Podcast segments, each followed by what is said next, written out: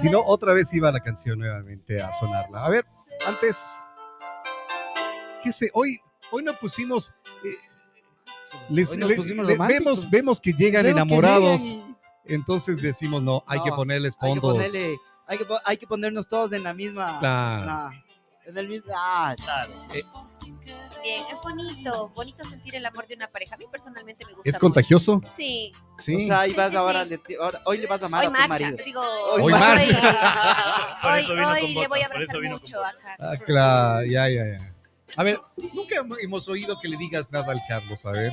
Siempre me escucha. No, no, No, no, no, pero te estamos. ¿Quién dijo eso? Siempre me Ah, escucha, no. sí, verdad, nunca le mando saludos. Y eso sí me sabe reclamar, pero nunca me manda saludos. Sí, mi amorcito, te mando un saludo, mi amor Pero- precioso. Oye, pero qué bestia. Si me mandas saludos me así, ya no quiero nada. no quiero, como, como Frida Kahlo. Si yo tengo que pedirte, ya no quiero.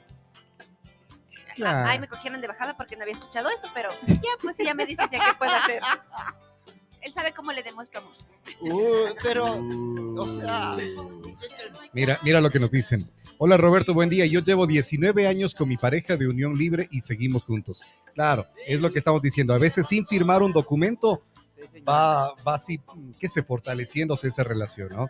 Qué chévere. Felicitaciones a ti y tu pareja por esos 19 años juntos entonces. Y, y- y que van amándose y van respetándose y queriéndose. Vamos a continuar. En el programa dijimos hoy vibraciones, cómo librarte de las vibraciones bajas. Ese era el tema, ¿verdad? Eh, eh, le preguntábamos ahora, ¿qué son esto de las vibraciones bajas? ¿Decías que es qué? Yo pienso que es cuando estás triste, vibrando muy negativamente en tu vida, cuando tienes muchos problemas económicamente y todas las cosas van ahí. mismo. Yo decía que es cuando tienes miedo, tienes ansiedad, puede ser alguna. ¿Y tú decías que es? Justamente ese sentimiento de sentir muchas cosas feas en un solo momento. Puede Ya. ser, um, como decía, sentirse abrumado de muchas cosas que suceden en un solo momento. Digo yo. No sé. O sea, es sentirse abrumado de muchas cosas que suceden en ese momento, porque yo pienso que es sentirse abrumado de muchas cosas que van pasando en en ese momento. tiempo. Y, y- y para ratificarle, creo que son cuando te sientes abrumado por muchas cosas que van pasando en ese momento, ¿verdad? Exacto. Ya, listo, ya. Mejor Vamos. no le pudo resumir. Vamos a ver, le damos la bienvenida ahora. Estás escuchando Enlazados, enlazados, enlazados, enlazados por Retumba 100.9 FM. visitándonos en la cabina, como siempre sonriente, como siempre eh, que, que nos visita acá la cabina desde eh, las últimas visitas que ha tenido acá. Cuando viene, viene bien acompañado y viene, pero con una sonrisa eh, hornado, increíble, una sonrisa de increíble. hornado. Claro. Eh, vino, sí, hoy sí vino trayéndonos. O sea, vemos que ella ha sido la dura.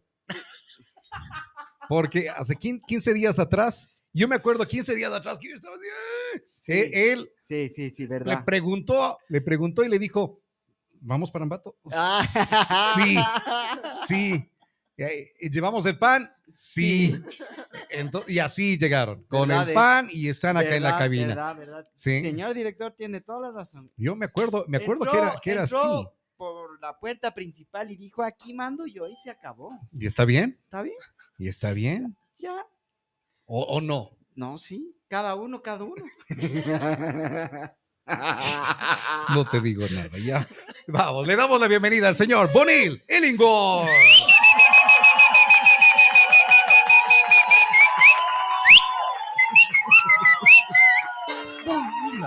Hola, Bonil, buenos días. Bonil, No, ya Bonil. con esa bienvenida ya quedemos. Deje así. ¿Por qué? Bueno, Más bien o sea, te eso- decimos que eres amoroso. Bueno, no, qué feo que te digan amoroso. Qué feo.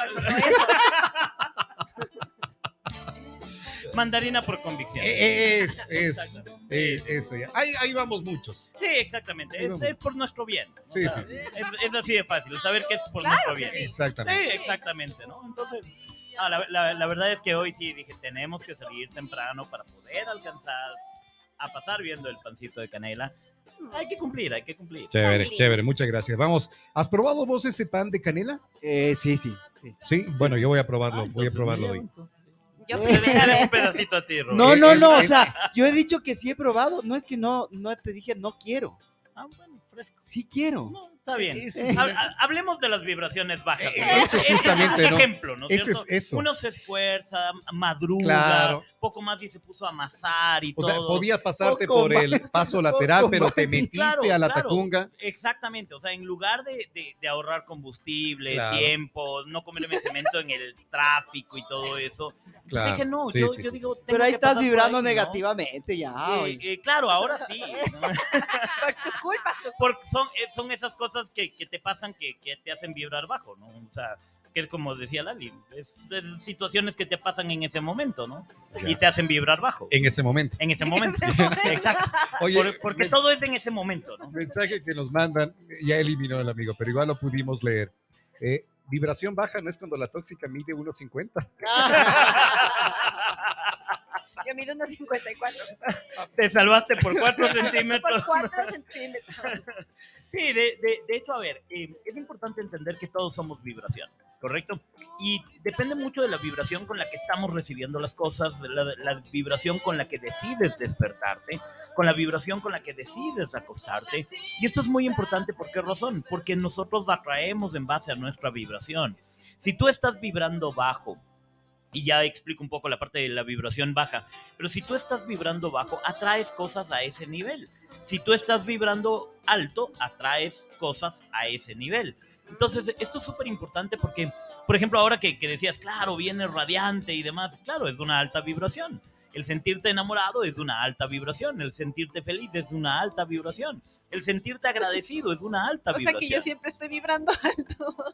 Claro. Y yo soy una persona muy alegre, muy chistosa y media zafadita del Pero la pregunta es, ¿eres feliz o solo sonríes? Soy feliz.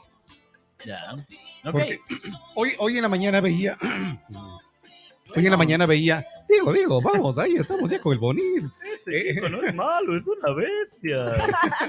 Eh, eh, hoy en la mañana veía alguna cosa así, lo que le acabas de preguntar a Lali.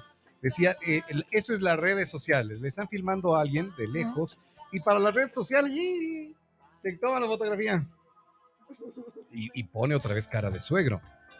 Entonces, Yo, yo suelo decir cara de tamarindo seco. O sea, es, es, es un poquito más crudo, porque Ya. su- suegros, hay suegros buena gente, ¿no? Sí. O sea, Sí, sí, sí. también. ah, ya. Digo, bueno. en algún lado debe haber. Debe haber. Debe haber. No sabemos No, dónde, no estés debe haber. tu mamá. Debe haber, pero es importantísimo, ¿por qué? Porque muchas ocasiones nosotros, en efecto, tratamos de demostrar lo que no somos, lo que no tenemos en nuestro interior, y más bien eso genera un sufrimiento mucho más fuerte, un sufrimiento mucho más agudo que te lleva a vibrar cada vez más bajo. Cuando tú estás tratando de demostrar algo que no eres o que no sientes, desgastas mucha más energía. Y obviamente atraes cosas peores. ¿Por qué razón? Porque tú te estás mintiendo. Por ende, permites de que la gente te mienta. Tú no estás siendo honesto contigo. Por ende, permites de que la gente no sea honesta contigo. Este es un, un punto súper, súper importante porque el mejor espejo que tienes eres tú. El mejor espejo que tienes eres tú. Entonces, cuando tú estás haciendo algo que recién estaba en un evento esta, esta semana, en- a inicios de semana, y yo les decía, hacer lo correcto a pesar de que la gente no te vea. ¿Correcto? ¿Por qué? Porque tú te estás viendo. Porque tu conciencia es la que está registrando eso. ¿Cuántas veces hacemos, eh, no sé, la, la típica, yo me acuerdo aquí eh, en, época de, de exámenes, la típica que ponías el, el billete en el suelo con el hilo nylon? ¿no? Y claro, iban, iban pasando y veían el billete y querían coger y le jalabas. ¿Sí? ujú. ¿Por qué? Porque la gente, lo que en lugar de, de tomar y de buscar de quién es, lo primero que hace es lo, lo pisa y te quedas ahí como, Oye, oye, ¿eso es correcto? No. para nada. ¿Sí? ¿Qué pasa cuando, cuando te dan el vuelto de más? Y te das cuenta que te dan el vuelto de más y no dices nada. no dices nada, sí. Ojo, todo eso tú estás atrayendo a que eso pase contigo o con los tuyos. Entonces, por eso es importantísimo aprender a vibrar alto. Esa baja vibración es cuando te quejas de la vecina. Es cuando hablas mal de, de cualquier persona. Estás hablando mal. Oye, no quiero hablar mal de, de- de- de las personas así, así, pero eso es más de latino. Somos más los latinos. Porque, te- ¿Por qué te comento esto?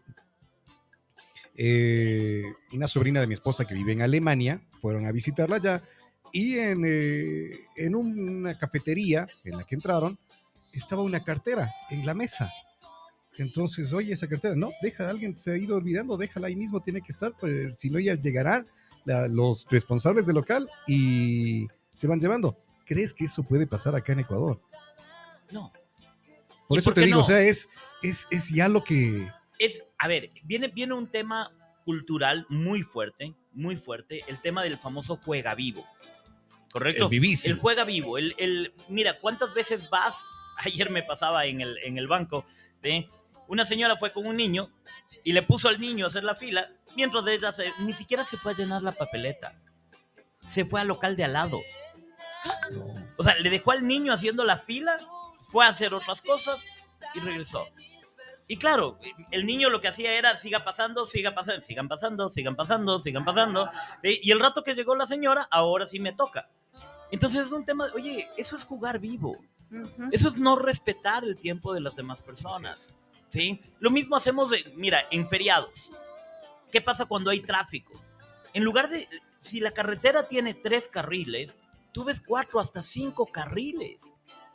¿Sí? Y luego se quejan de que hay accidentes. Sí. Entonces, ese juega vivo es el que nos hace mantener una Es vibración lo de baja. los eh, radares. Sabemos dónde está el radar y ahí bajamos la velocidad. Exactamente, ¿por qué? Porque no hay conciencia. ¿correcto? Y obviamente, digo, yo soy uno de los que se queja de, vamos, 50 es muy poco. ¿sí? O sea, yo, yo me quejo de eso, ¿sí? Pero es porque no hay conciencia, es porque no nos han explicado que yo, yo una vez escuché, eh, no recuerdo, creo que era Zapata el que había hecho el tema de- del estudio de, de las carreteras, y él decía, no es por malos, no es que queremos ser un país lento, es que las carreteras no están tan bien diseñadas y el peralte que tienen no permite tomar una curva a más de 60 kilómetros por hora. Y por eso se pone el límite de velocidad a 60 kilómetros por hora. Pero claro, tal vez yo le escuché y 50 personas más. Y hasta ahí. ¿sí? Y hasta ahí llegó. Entonces, obviamente, ¿por qué hay tanto accidente en las curvas? Porque coges a 70, 80, 100 kilómetros por hora. Y dices, es que yo conozco mi auto. ¿Correcto? Entonces, ojo con esto. No es cuestión de cuánto conoces tu auto, cuánto te conoces a ti, cuánto conoces lo que estás haciendo. Es hacer lo correcto de forma correcta, aunque nadie te esté viendo. Es un tema de valores. ¿Correcto? Y ese tema de valores es justamente lo que tenemos que aprender. A vibrar alto, a sentir que estamos vibrando alto. Es hacer lo correcto. Pero es cómo te sientes tú al respecto. Muchas ocasiones no hacemos lo correcto por el que dirán. Tienes, ya que estaban hablando de la relación que le iban a terminar al chico del parque, no, mentira, pobre, pobre chico, que está oyendo la radio, ¿sí? ¿qué es importante? Mira, muchas ocasiones quizás quieres terminar una relación, pero no lo haces por el que dirán.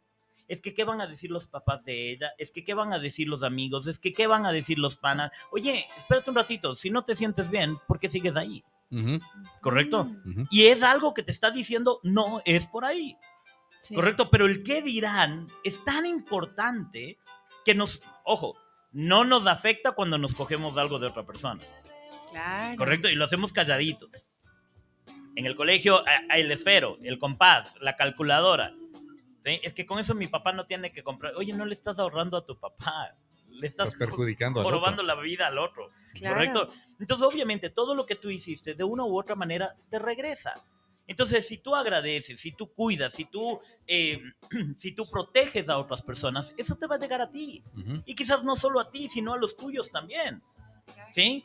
Mira, a mí me encanta el, el- el café y sirvo cafecitos y todo. Ahora el tuco me sirve un cafecito. Todo, todo es reciprocidad Todo, todo vuelve. todo vuelve a ti, ¿correcto? Todo vuelve a ti y ese es el punto fundamental. Muchas ocasiones hacemos tantas cosas esperando, esperando a que te den algo. No lo haces por amor incondicional. Y para poder hablar de, de las vibraciones, justamente, mira, si tú vas a Daniel Goleman, Daniel Goleman habla de las seis emociones básicas. Y Daniel Goleman te habla de miedo, alegría, rabia, tristeza, amor y excitación como las emociones básicas. ¿Correcto? De hecho, yo le modifiqué, a mí me encanta jugar con las palabras, y yo las mismas seis emociones lo puse en un acrónimo de amarte. ¿Correcto? En lugar de miedo, alegría, rabia, tristeza, amor, excitación, le- Amarte. le- les moví y les puse como amarte. Porque conocer eso, reconocer eso en ti es amarte. Pero ahora déjame decirte una cosa. Sí, ¿sí? Déjame decirte una cosa. Lali ha estado ordenando las palabras qué así hermoso, mentalmente. sí, Oye, justamente sí, estaba wow. haciendo eso, sí. Sí, Por eso me... me Pero, pero mira, mira cuán interesante es esto. Porque obviamente nos están metiendo en que la idea de que el amor es una emoción. El amor no es una emoción. Sentimiento. El amor es un sentimiento, es alta vibración.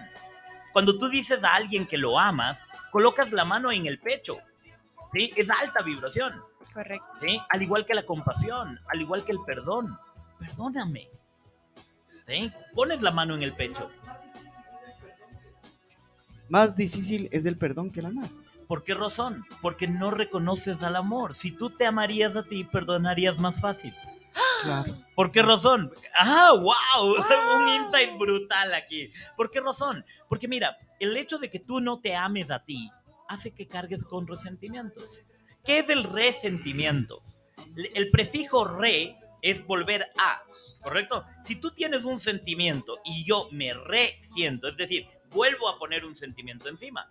Si yo amo a una persona y hace algo que no me gusta, que me afecta, lo que sea, yo vuelvo a sentir algo por esa persona. Ya no es amor, ahora es ira, es molestia, es dolor, lo que sea, ¿sí? Y entonces el rato que yo evoco el, el nombre, la sensación, el pensamiento, el recuerdo de esa persona, lo que aflora no es el sentimiento que yo tenía acá abajo, sino es el que está arriba, ¿correcto? Y entonces, ¿qué es lo que sucede? El resentimiento nos hace vibrar bajo Claro. y nos retiene vibrando bajo. Y cada vez que te acuerdas de esa persona, vibras bajo. Te roba energía. ¿Por Sí. qué razón? Porque estás vibrando quizás en rabia, quizá, y ojo, estas sí como emociones básicas y de estas se desprenden un montón. Cuando te acuerdas con amor. Cuando, cuando te acuerdas con amor, está bien, eh, bendices a esa persona, agradeces, Sí. ¿sí? Pero es, es totalmente distinto. Pero no ojo hay, con esto. No hay un resentimiento, ¿verdad? Eso se recuerda con amor. ¿Qué es lo que hace el cerebro para protegerte? Primero vamos a hablar mentalmente y luego vamos a ir a la parte espiritual. Ya. ¿Correcto? Mentalmente, el cerebro tiene un proceso que se llama el etiquetado. Es decir, cuando tú terminas una relación, ¿qué es lo primero que sucede? Empiezas a hablar con tus panas de la desgraciada. Es lo que es lo que he dicho, es lo normal, ¿verdad? Exacto. No es porque dice, no, uno termina y no, no, cuando uno termina siempre va con que "Ven, la bruja. Pero Exactamente. vele este". la, la desgraciada. Es Claro, feliz. cuando termina sí, pero después ya no. Pero eso te Exactamente, lleva un es que, tiempo. Tuco, y el tiempo, tiempo es relativo, ¿correcto? Porque puede ser a los dos Mañana. días o como puede Tanto ser el hombre como mes. la mujer hace eso. ¿no? Tanto Igualito. el hombre como la mujer. Te juntas con los panas, te pegas Lo malo los es seguir tragos. hablando mal de esa persona. Es que ahí es lo que tú estás atrayendo eso. Y sobre todo estás generando cordones energéticos. Pero es que también hay que ver que no todas las personas pueden perdonar, olvidar o, o- o superar algo rápido. Ni perdón ni olvido, eso no es. Ya. Correcto, pero, Perdón y olvido, sí. pero es que hay ojo con personas esto. que no perdonan, no olvidan, no. Pero es por nada. falta de amor a uno mismo. Exacto, correcto. Correcto. Ahora, ¿qué es lo que hace el cerebro? Cuando tú empiezas a hablar, empiezas a recordar todas las cosas vividas, empiezas a ver las fotos en el celular, te empiezas a, a autoflagelar. ¿correcto? Claro. Es que porque es que esto, y te acuerdas y te lloras Yo y te que duele. hice esto por Exactamente. Y yo que per- perdí tantas cosas por esta man y tal, cualquier cosa por el estilo. Ujú. Tanto hombre como mujer. Correcto. ¿Qué es lo que hace el cerebro? Llega un momento en donde dice, a ver, esto ya me está afectando. ¿Qué es lo que hace? Agrega todas las carpetas mentales que tiene ¿sí? y las pone en un archivo zip como en la computadora. Y le pone con el nombre, la desgraciada. ¿Correcto? La, la innombrable La o el innombrable. innombrable. Claro, Voldemort, como vos quieras, ¿correcto? ¿Cuál es el tema? Cuando hablas ya de Voldemort, ya no te duele. Te matas de la risa. Ajá. Oye, ni sabes, vi a Voldemort. No, oye, ¿qué pasó, loco? ¿Por qué? Porque simplemente ya es un zip. El sentimiento que tienes o la emoción que tienes de- alrededor de esta carpeta zipiada, ¿sí? agrupada, ya no es el mismo. ¿Qué pasa si es que viene un amigo y le da doble clic para desipiar, ¿correcto? Sí, para, para, sí, sí. para poder Sacar abrir, todos los sacar archivos todo lo que está ahí. y la caja es de cuando exactamente es cuando empiezas con, pero yo sí le amé a esta man y te das duro, ¿correcto? Claro. ¿Por qué? Porque el cerebro lo que hizo fue justamente etiquetar. Cuando tú etiquetas a algo, es simplemente porque detrás hay sentimientos o emociones escondidas. Cuando alguien te diga, no, es que ve, ¿te- ¿te acuerdas de ese man que era mi jefe? Ese man, ese man es una etiqueta. Hay sentimientos encontrados ahí, hay emociones encontradas ahí, ¿correcto? que si tú das doble clic, Bloom, se abre la caja de Pandora, como tú dices, y puede ser que genere ira, o puede ser que digas, oye, pero ya no me duele tanto, ¿sabes qué? Voy a perdonar. Perdonas y pasa a ser ya un, un hecho totalmente olvidable, ¿correcto? O perdonado, sanado y ya está. Pero ¿qué pasa cuando alguien te hace doble clic, te abre esa carpeta y te duele? Terminas peleando, discutiendo y- e incluso salpicando a otras personas. Claro. ¿correcto? Entonces, por eso es importante entender de que el cerebro te protege de esta manera a través del etiquetado. Pero ¿qué es lo que sucede? Espiritualmente no estás soltando esa información, sino que estás generando más bien cordones energéticos que lo que haces es atraer la energía de esa persona. Por eso es importantísimo cortar cordones todo el tiempo. ¿Sí? El cortar cordones es súper importante. ¿Para qué? Para que la energía de la otra persona no te afecte. Pero ¿qué es lo ¿Cuántas- que genera? ¿Cuántas personas vivimos flagelándonos solitos? Uf, Ahorita cayendo en cuenta, creo que eso es en general. Total, total. Y es, es parte cultural, es, lo- es lo que decía Robert, es parte cultural. En Latinoamérica sucede más, claro. ¿Por qué razón? Porque nos encantan las canciones tristes. ¿Sí? ¿Y qué es lo que sucede? Cuando pones una canción triste, lo primero que hace es señal de llamado a beber, ¿sí? golpeándote la vena, ¿sí? diciendo, ¡uh! Se fregó. Una tochita nomás ha de ser. ¿Sí? Una mediecita nomás de ser. Y au- automáticamente empiezas a generar esa conexión negativa con lo que estás teniendo. Y empiezas a litigarte. ¿Correcto? Entonces, por eso es súper importante generar ejercicios de perdón, soltar. La mejor manera de generar ejercicios de perdón es escribir. Porque acuérdate esto, tu cuerpo tiene memoria, todos tus órganos tienen memoria. ¿Sí? Por ende, tu corazón tiene memoria. Tú estás sacando los recuerdos de la cabeza, pero no del corazón. Tu hígado tiene memoria. ¿sí? Y capaz que en el momento en que vas a comer el hornadito, es que con esta man me comí el hornado. Toma. Ay, ¿Por ay, qué? ay. Porque quizás del hígado, al sentir la grasita Con ella hornado, fui a comprar el pan. con ella fui a comprar. O sea, imagínate ya, voy a perder la tradición familiar. ¿Eh? Entonces, claro, mira, para, para mí, el, el momento, ¿cómo, cómo llegué al- nuevamente al pan de canela? Una alumna, ¿sí? Que mencionó en uno de los cursos y dijo, en, en la Tacunga hay un pan de canela. Y yo, no puede ser que hay, eso había. Porque esto yo comía cuando era guagua. ¿Sí? Cuando, cuando vivía aquí en Ambato, estaba en la escuela, un amigo de papá lo traía. Ya. Y claro, cuando, cuando al módulo siguiente ella llega con la misma bandejita esta y lo pone ahí y yo así, Eh, y todos los sentimientos, y te fuiste toda, la emoción. Claro. Este amigo de papá era José Dubac, ¿sí? el, el que ayudó al, al salinerito a crear todo el tema de las salinas de Guaranda, a crear todo el tema de quesos y todo. José Dubac, un suizo de poco más de dos metros, ¿sí? con una barba blanca enorme, una panza, pero era Santa Claus. Y yo por lo general lo veía en diciembre. Entonces, Santa Claus. obviamente para mí Santa Claus no tenía renos, tenía una camioneta, doble cabina, a lo bestia, ¿sí? y, para, y yo sabía dónde vivía Santa Claus, ¿sí? porque íbamos a la casa de él en Tumbaco. Entonces, date cuenta que solo ver el pan de canela puede evocar un montón de cosas, ¿correcto? Entonces, obviamente, ¿qué es lo que sucede? Yo decido qué quiero evocar. Los buenos recuerdos que esto me trae o lo que sucedió con José Dubac. ¿Sí? Y lo que sucedió con José Dubac, sus días terminaron de una pésima manera. Mm. Él fue asesinado en, en Tumbaco.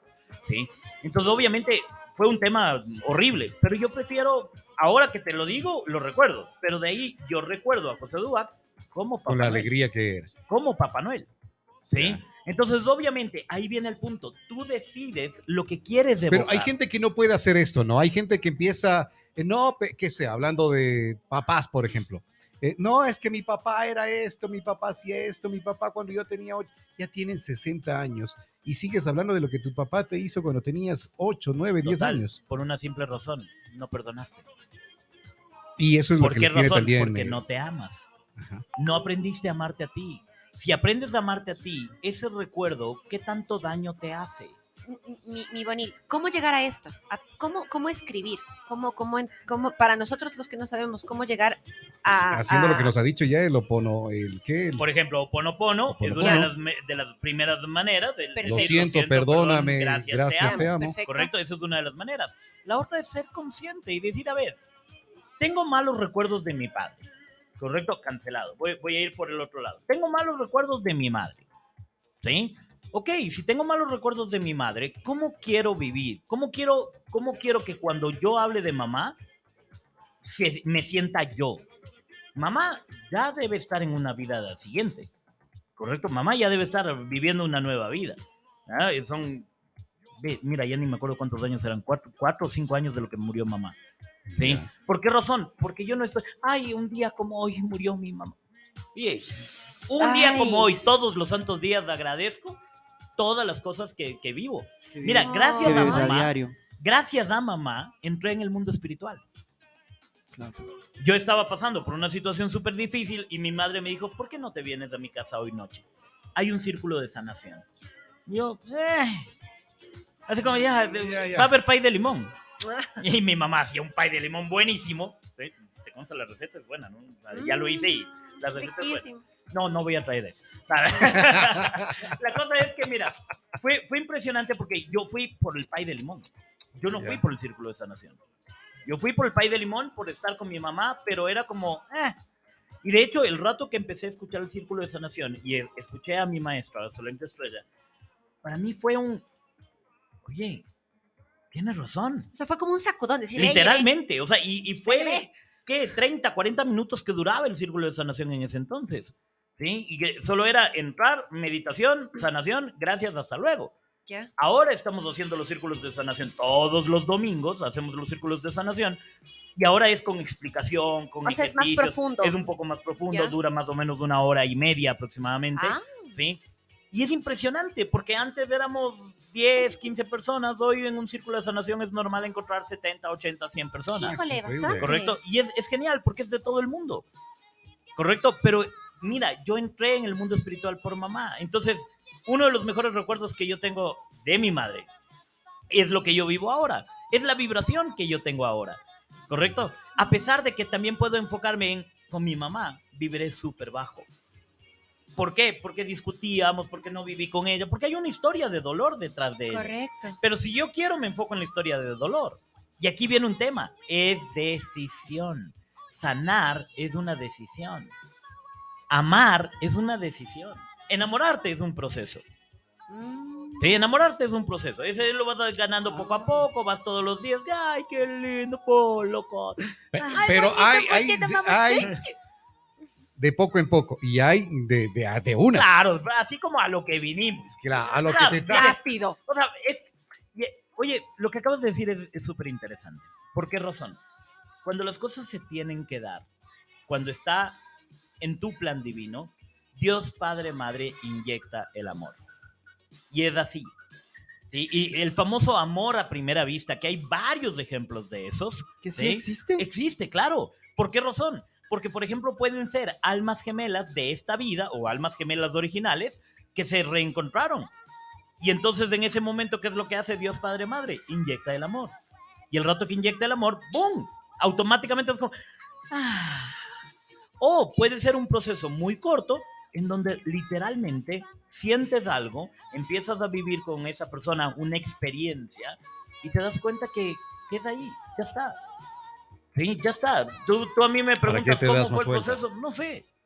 Solo lo disfruté y ya Pasó. está. Solo pasó y lo disfruto al 100%. Perfecto. ¿Sí? Y entonces es súper importante porque es, es, como te digo, el amar es una decisión. Esto de la- del, del escribir me, me, me tiene muy, muy, Es muy, que no te voy muy a decir cómo. inquieta. Para eso tienes que Me- comunicarte con el coach Bonil y números. Sí, que vas a tener los números Puedes ese- anotar al escuchen. 099 148 97 26. Estamos atendiendo de 8 de la mañana a 2 de la tarde. Cualquier información Cualquier al número información de a mi teléfono. manager. A ver, Ah, ya, lo- a, a la, a la guapa manager que tenemos en cabina. Exactamente, por eso es que mi manager dijo hay que comprar el pan de canela, fui a comprar. Claro.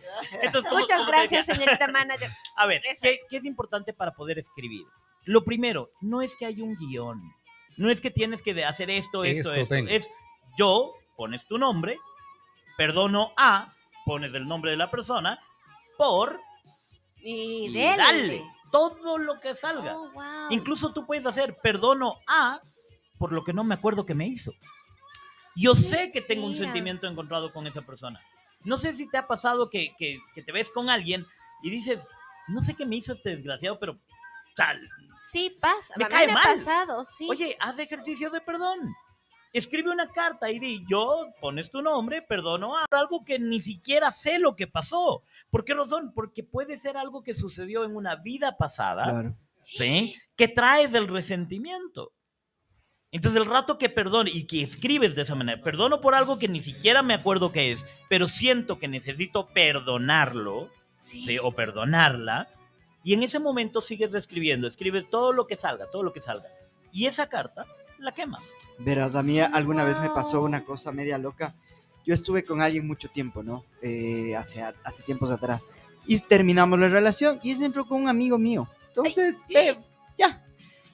Y yo después tuve una, un encuentro casual con ella y este man se enteró, pucha, me odiaba, me odiaba.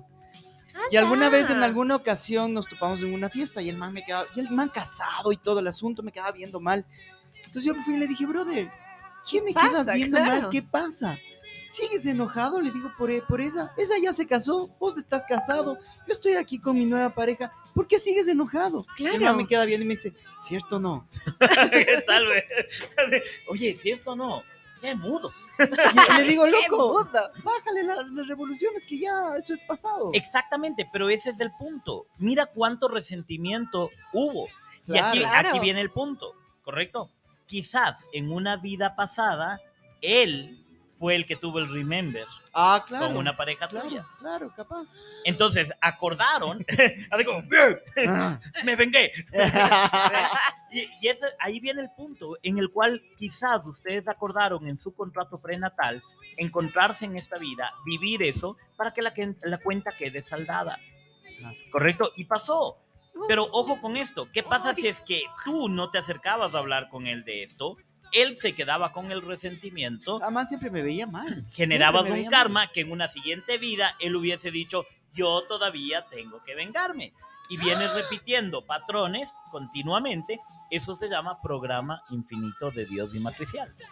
¿Qué quiere decir? Es un programa que lo vas repitiendo continuamente y que como Dios Padre Madre dice, a él le gusta vivir eso, es como que te pone, como que viene en el software instalado. O sea, la persona que está vibrando negativamente viene desde una... Porque yo conozco de alguien, pucha, que Tiene, pucha, a ver, pelea con todo el mundo, loco. Tiene, puede ser, puede ser que esa persona tiene varias vidas vibrando así, o puede ser que decidió en esta vida meterse en oscuridad, dualidad o polaridad. Ah, Si tú vibras en luz, ¿sí? también. Ojo con esto, yo siempre hablo de Dios Padre Madre. Correcto. Dios Padre es la luz, Dios Madre es el amor. Muchas ocasiones nosotros hablamos solo de Dios y por ende no reconocemos el amor. Somos buenas personas, buenos tipos, pero en el amor nos va pésimo. Pésimo. Sí. ¿Por qué razón? Porque no estás reconociendo y no te estás conectando con el amor. Cuando tú aceptas a Dios Madre, que es la, la vibración del amor, empiezas a sentir amor en tu vida. Y ahí viene el amor incondicional. Yo utilizo en alguna ocasión, sé que no hay un estudio científico, pero es súper romántico lo que voy a decir. ¿sí? Amor viene de dos palabras. Es el prefijo a, que significa sin, y mor, muerte. El amor es sin muerte. Por eso es que cuando estás enamorado, te sientes más vivo que nunca. Cuando amas tu trabajo, te sientes más vivo que nunca. Cuando amas a tu pareja, te sientes más vivo que nunca. Y mirándole a los y ojos. mirándole a los ojos. Es, es la clave, ¿no? Es, es así como. Digo, ay, Ya hay lo que ser romántico. Claro. Ah, ah, Romántico. romántico, hay que ser. Entonces, claro, en Como ese. venga Madeño con Claro, la como venga Si no, con en. Quito, en Quito, ¿cómo es? Romántico. Eso, en Amato. Romántico. Eso, muy bien. Digo, hay que adaptarse, hay que adaptarse, Claro, ¿no? Entonces, mira, mira cuán importante es esto, porque si es que tú no reconoces al amor en tu vida, es difícil aceptar amor. Y puedes vivir, puedes decir, no, a mí en el amor me va bien. Pero cuando tú reconoces el amor, te vas a dar cuenta que vivías sin amor. Sí. Sí, estaba haciendo una, una terapia el día de ayer, en la noche.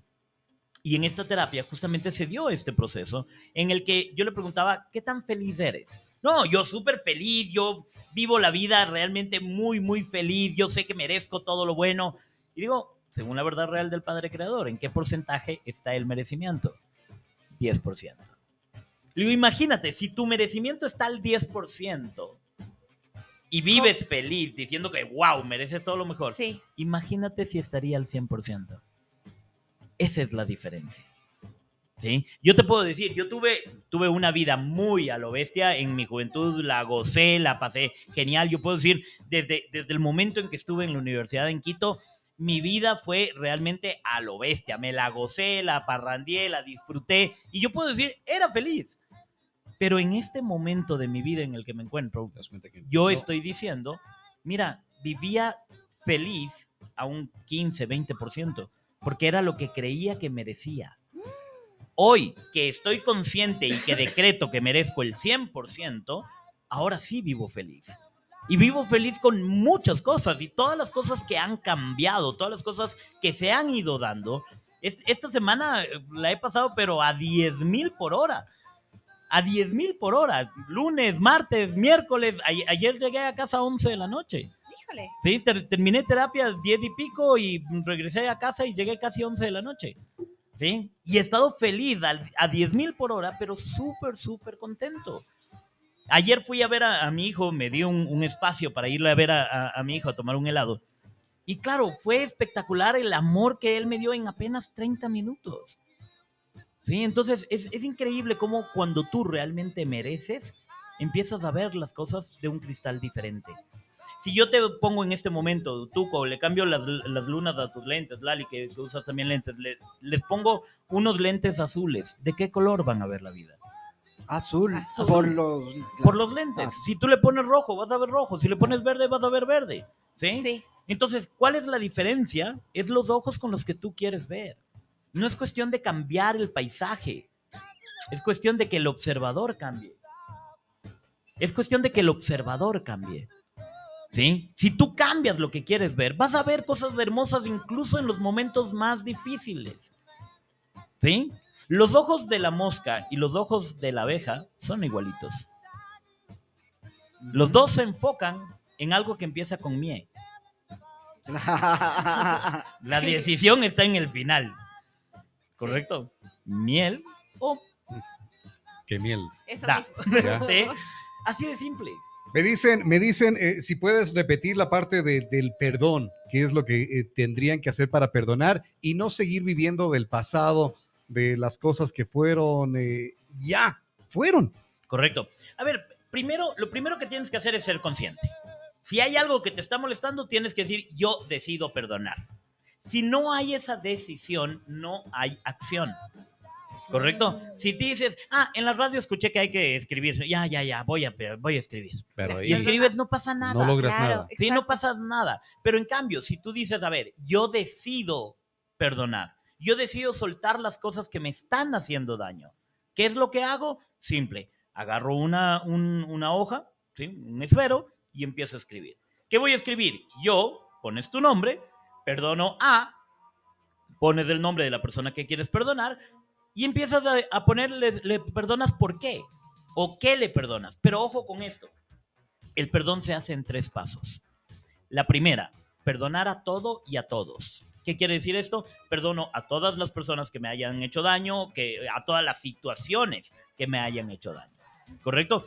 Esa es la primera, la primera parte de la carta que tienes que escribir. La segunda parte de la carta, perdonarte a ti por haber estado involucrado en esa situación. ¿Sí? Así haya sido involuntario.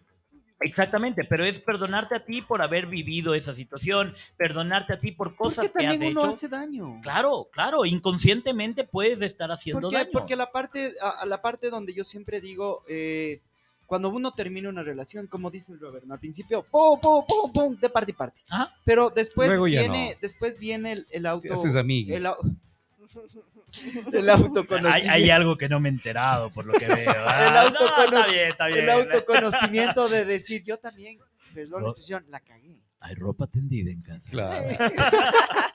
Mira, eso sí, en efecto, es, es importante reconocer que, que- que tú también la, la- la- la fregaste, hiciste daño, ¿correcto? Pero el tercer paso es súper importante. Es perdonarte a ti por haber aceptado lo que pasó arriba. Es decir, lo que perdonaste en el primer paso. ¿Correcto? ¿Por qué razón? Pongo, pongo un caso X, ¿no es cierto? Am, voy a poner un hipotético. El, el tuco, cuando estábamos en el colegio, Siempre yo. Claro, cuando estábamos mal en el colegio hizo alguna tontera que me hizo daño Siempre. a mí. ¿Correcto? ¿Qué Entonces, claro, ¿qué es lo que hago? sido, sí. De- de- de- yo creo que sí, ¿no? Entonces, yo escribo carta, ¿correcto? Y digo, yo, Bonnie Lillingworth, perdono a Tuco Montalvo por. Y empiezo a escribir, ¿correcto? Empiezo a escribir, ta, ta, ta, ta, ta. Me perdono a mí porque en esa época no me amaba lo suficiente. ¿sí? Me perdono a mí porque en esa época permitía que la gente se burle de mí, etcétera, etcétera. Y luego pongo, me perdono a mí por haber permitido que el tuco haya hecho eso. Oye, oye, amigo, Oh. ahorita que estás hablando de este tema, acuérdate el día que estuvimos con Carlos Ortega en, el- en entrevista. Ajá. Él te lo dijo. Yo Sí. no fui un buen tipo con vos en el colegio. Y de hecho, vos le dijiste, y él, y él dijo, ve dónde estás. O sea, ve lo que eres ahora, eres la persona maravillosa, espectacular. Y vos le dijiste, sí, yo ya te perdoné. Exacto. Porque, ojo, Carlos fue uno de las personas que más, o sea, y él, él lo dijo públicamente. y, reconoció, a- y claro. ahora lo puedo decir, o sea, fue uno de los más desgraciados conmigo, ¿no? Y te puedo dar una lista de los que capaz que están escuchando y, y no necesito decir su nombre, están diciendo, yo también lo fui. Yo Fresco, ya está también le perdonado. hice. Correcto, ya está perdonado. ¿Por qué razón? Porque en muchas ocasiones, ojo, yo vine con una historia de sufrimiento, yo vine a sufrir, cancelado, ya perdoné, ya sané, ¿correcto? Pero en mi plan de vida estaba sufrir, estaba no, no conectarme con mis dones de luz, ¿sí? Y esto se dio de tal manera en que yo hacía Reiki desde los 17 años. Wow. Sí, yo hacía Reiki desde los 17 años. Mi padre nos, nos metió en este mundo del Reiki. Y claro, para mí era como, wow, ¿sí? Y cuando yo estaba trabajando como guía de, de turismo, tuve una situación que me bloqueó totalmente el Reiki. Y dije, no lo vuelvo a hacer. Y me alejé totalmente del Reiki. ¿sí? Y dejé de hacer, y obviamente cerré mis canales de conexión. Y cuando volví a entrar en el mundo del Reiki, lo primero que hice fue sentarme con mi maestra vía Zoom y le dije, a ver, a mí me explicas cómo voy a evitar que esto vuelva a pasar. Y claro, ella me explicó y me dijo, lo que pasa es que tú aceptaste no conectarte con tus dones. Si tú ahora te perdonas eso, si tú ahora sanas eso, vas a poder conectarte y vas a poder llegar muy lejos y vas a poder hacer que tus dones ayuden a otras personas. Wow. Y eso es lo que estoy haciendo ahora. Entonces ahora cuando hago las terapias, cuando hago las sanaciones, cuando, cuando estoy en radio, yo pido a los maestros que por favor a todas las personas que nos estén escuchando les hagan una sanación. ¿Sí? ¿Por qué razón? Porque están recibiendo información de luz. Sí. Y la idea es que esa información de luz les arregle un poco la vida. Es que vemos tantas personas que no conocemos esto, tantas personas que vivimos en, un- en una cueva sin darnos cuenta que, mm, bueno, cuesta, pero es para el bien de uno. La pregunta es cuánto te cuesta. Hay mucha gente que dice, ay, es que Ah, cuesta mucho. sí, sí, sí, Pregunta, ¿y no te cuesta más vivir infeliz? Claro. El otro, día, el otro día una amiga que estábamos conversando eh, me dijo que una, una cosa muy importante, uno se gasta en pendejadas, pero no te gastas en tu salud.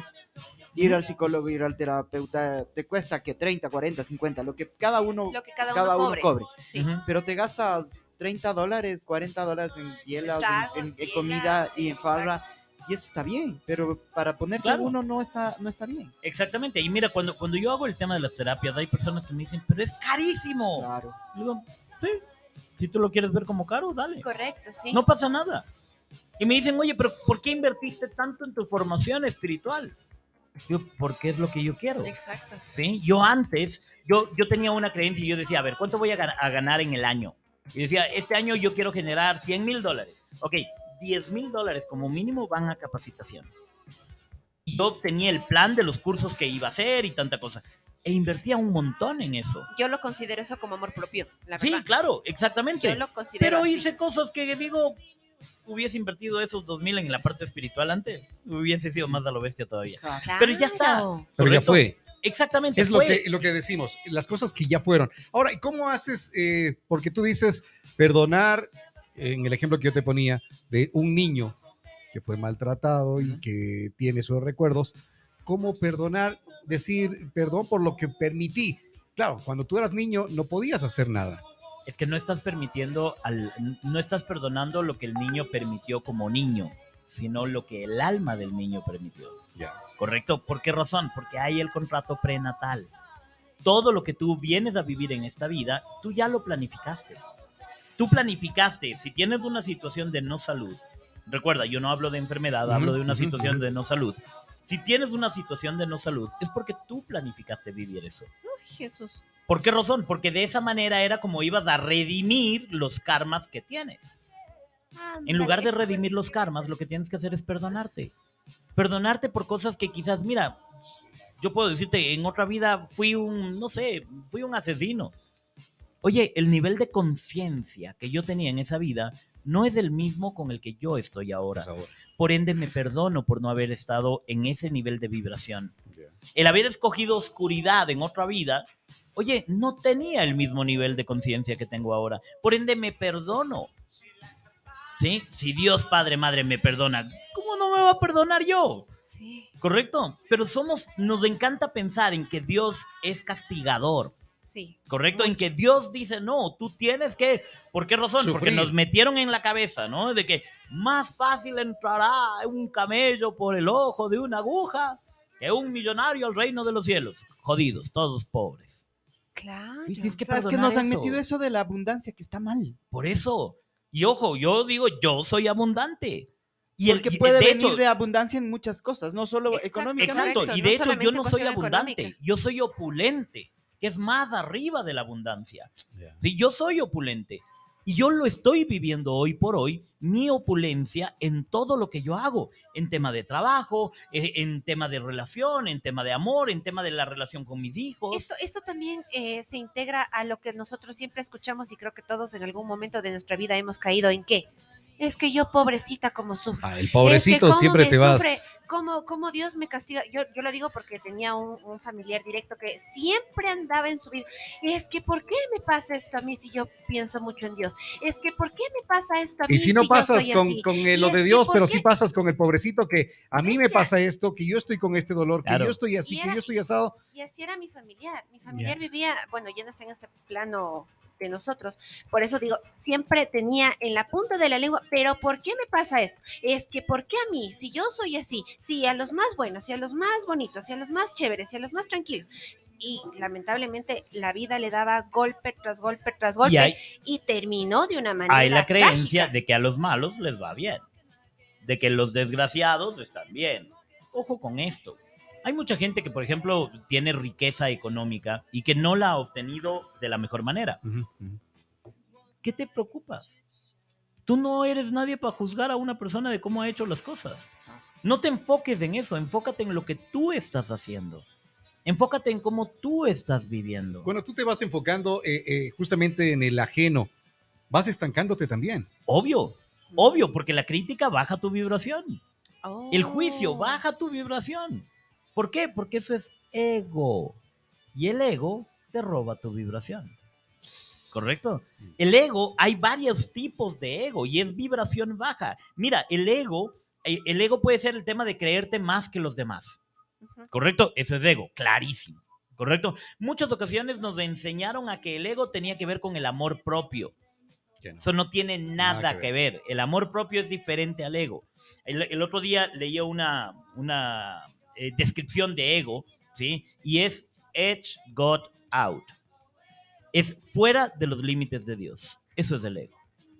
¿Correcto? Entonces, ¿qué es lo que sucede? Muchas ocasiones tú eres workahólico, te encanta trabajar. Te, te encanta pasar tan ocupado que no tienes tiempo para nada. Eso es ego. Híjole. Eso es ego. Cuando tú no tienes tiempo para nada, es parte del ego. Y en realidad no estás tan- haciendo nada. Exactamente. Mira, No logras re- nada. ¿recuerdas de esos caballitos de, de madera que eran como mecedora? Que te subías y te movías a lo bestia y no te movías a ningún lado. Estar en movimiento no es señal de avanzar. Eso es súper importante entender. Estar en movimiento no es señal de avanzar. El decir no tengo tiempo es una clara señal de que no tienes tiempo para ti, de que tú no eres una prioridad. Quieres pasar tan ocupado para no tener el tiempo necesario de poder analizarte a ti mismo. Eso puede Ya. ser que eh, dispara también a los que están alrededor. Por ejemplo, una mamá o un papá que trabaja 24 horas al día y que no tiene tiempo más que solo para llegar y dormir a la casa. Ujú, ¿Quiénes son los afectados directos? Hijos, Claro. marido o esposa. Claro. Y es por eso que, por ejemplo, ahí lo que tienes que hacer, los hijos tienen que hacer ejercicios de perdón, ¿sí? Para poder, mira, mi, mi padre, yo digo, mantener a tres bestias que éramos en, en ese entonces, ¿sí? Eh, uno se quedó más bestia que otro, yo salí del, del, del, del balde, pero bueno, eh, no del closet, sino del balde. Eh, eh, importante, ¿por qué razón? Mira, papá tenía tres trabajos y se sacaba el aire. ¿Sí? Y nosotros le agradecimos. Recientemente hablábamos con papá y le agradecimos y le dijimos, pa, usted se sacó el aire por nosotros. ¿Sí? Pero ojo, nos enseñó a vivir en carencia. Y papá, ¿cómo? ¿Cómo si nunca les faltó nada? Que- Sí, pero nos hizo vivir en carencia. Carencia de amor, carencia de atención, carencia de esto. Carencia de Y claro, papá. ca- carencia de papá. Y ojo con esto, también carencia de que hay que sacarse la madre para poder llegar a tener algo. ¿Ese es el padre ausente? Claro, Ya. claro. A pesar de que mi papá siempre estuvo presente. Sí, Correcto. pero es verdad, ¿no? Y ojo, Cae en papá, padre ausente. papá siempre, yo, yo digo, realmente, yo sé que todo hijo va a decir, mejor que mi padre. ¿eh? O sea, yo reconozco públicamente que mi padre es un caballero, un tipazo, un, un excelente ejemplo de muchísimas cosas. Yo hoy por hoy sigo muchas cosas de papá, incluso en algunas que no estoy muy de acuerdo, ¿correcto? Pero, pero es, es el ejemplo que recibí. Pero ojo con esto, muchas ocasiones inconscientemente enseñamos cosas que van a afectar a nuestros hijos. Y como hijo, cuando reconocemos eso, tenemos que aprender a perdonar. ¿Correcto? Tenemos que aprender a perdonar. Muchas ocasiones tú aprendiste a mentir por tu padre. Y no porque tu padre mentía. No, tu padre decía siempre la verdad, pero ¿por qué mentiste? Porque era tan, la palabra exacta en radio no debería decirte, pero era tan cabreado que le tenías tanto pavor que tenías que mentir. ¿Sí? Tenías que mentir. Y creo que a la mayoría de personas nos pasó eso, Eso de la- Claro. la, eso palabra, creo que es- eh, eh, lo que acabas de decir de los padres que eran cabreados. Porque es verdad, o sea, de Sí, hecho, creo que muchas personas que en su momento tuvimos muy mal genio, viene de esa parte de tu padre. Claro. Ni siquiera de la madre, porque, bueno, toda la mamá, a la mamá le tenemos un respeto impresionante, ¿no? Pero la que nos daba duro era la mamá. Claro. Porque Sí. mi papá, me acuerdo, una sola vez me pegó. Una sola vez en mi vida. Mi Pero la mamá. Pero ¿quién era la Tenga, buena? tenga y tenga. La mamá. Claro, ¿no es cierto? Por el- claro. la parte sublime de la mamá. Pero esa parte, esa parte del cabreado, sí, eso nos pasó. Y yo hice ese, ese perdón no hace mucho, Claro. no hace mucho. Yo hice eso con mi papá hace, unos, hace un año y medio, apenas. Ah, Claro. recién. Claro, claro. Es, es que mira. Y la relación de mi padre con, conmigo ahora es impresionante. Mira, la relación con mi padre, Claro. mi padre no fue mi padre. Mi padre fue mi hermano. ¿Sí? Y, ojo con esto, no porque papá no estaba, sino que yo con mi papá tenía una relación muy, muy cercana, muy de amistad. Y mi hermano asumió el rol de ser el padre, el que me castigaba, el que me decía no salga, no haga esto, es que está mal en esto, el que maneje la plata de esta manera. Y claro, mi hermano fue mi padre por muchísimos años. Y mi padre se enteraba de cosas que yo a mi padre le llamaba y le contaba, pa, estoy saliendo con esta chica y ni sabe lo que pasó. Y le contaba y mi papá, no, pero mira, que hace esto. Y era el, el- el- el- digo, el hermano que yo hubiese querido que me Claro, aconseje. correcto, Claro. sí, sí. Y mi padre era, era mi brother por muchísimos años. Hasta el momento en que yo dije, oye, As- Así como los mones, brother. así, brother. Brother, Claro, como los mi, mi yunta, Claro. la sangre de mi, Mi yaguarlocro, parcero. mi Mi parcero. parcero. ¿Sí? Entonces, obviamente, ¿qué, era lo que, ¿qué es lo que yo tuve que hacer? Poner en orden las cosas y reconocer. Y fui donde mi papá un día y le dije, a partir de este momento le reconozco como mi padre.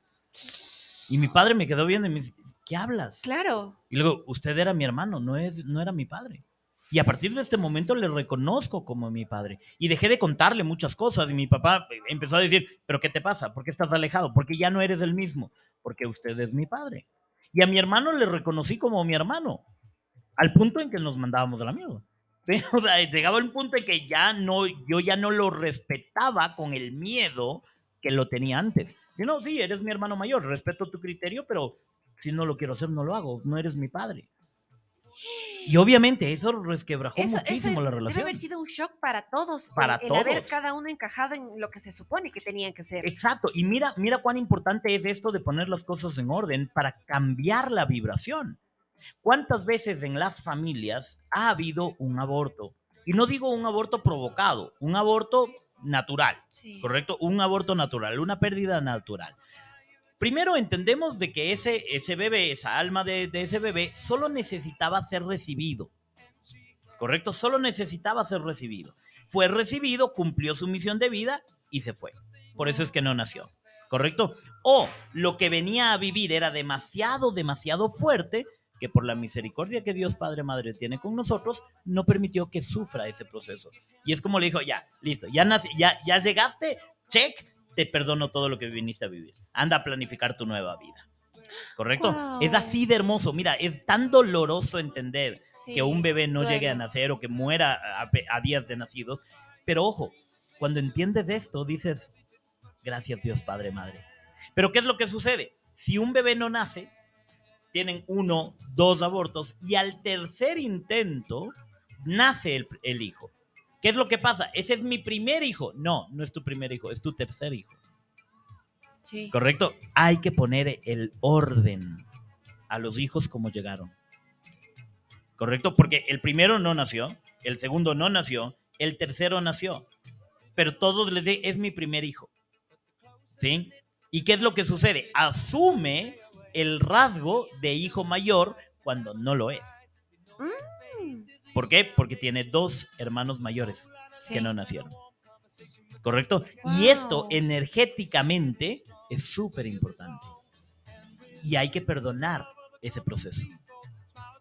Me falta eso. ¿Qué pasa, qué pasa cuando un niño eh, nace, pero lamentablemente muere por esto a causa de los que los niños se ahogan cuando les ponen de, de lado y todo eso? ¿Qué pasa ahí? Porque tengo unos amigos que les pasó eso. Hijo de madre, y es doloroso el asunto de que ellos tienen unas broncas impresionantes. Claro, ellos, es o que sea, tú no le viste, es que. Eso es, eso es normal también, ¿no? El echar la culpa eh, al otro, a lo- a lo- a la pareja. al otro, a la otra. a la pareja. a la Mira, yo me acuerdo con, con los gemelos, eh, era tenaz de estar pendiente de, de los dos, sí, estar chequeando de los dos y todo eso. Cuando nació mi hijo Felipe, para mí era como ya más fresco. ¿Por qué? Porque ya, Sí, te- ya había sí, pasado vinieron dos. exactamente. Claro, que fueron ocho años después. Correcto, que era como, como primer Era- hijo ese- realmente. Pero prácticamente Pero- como primero. Exactamente, pero era como ya más fresco porque tenía la experiencia. Para la mamá de él, no. Era su primer hijo.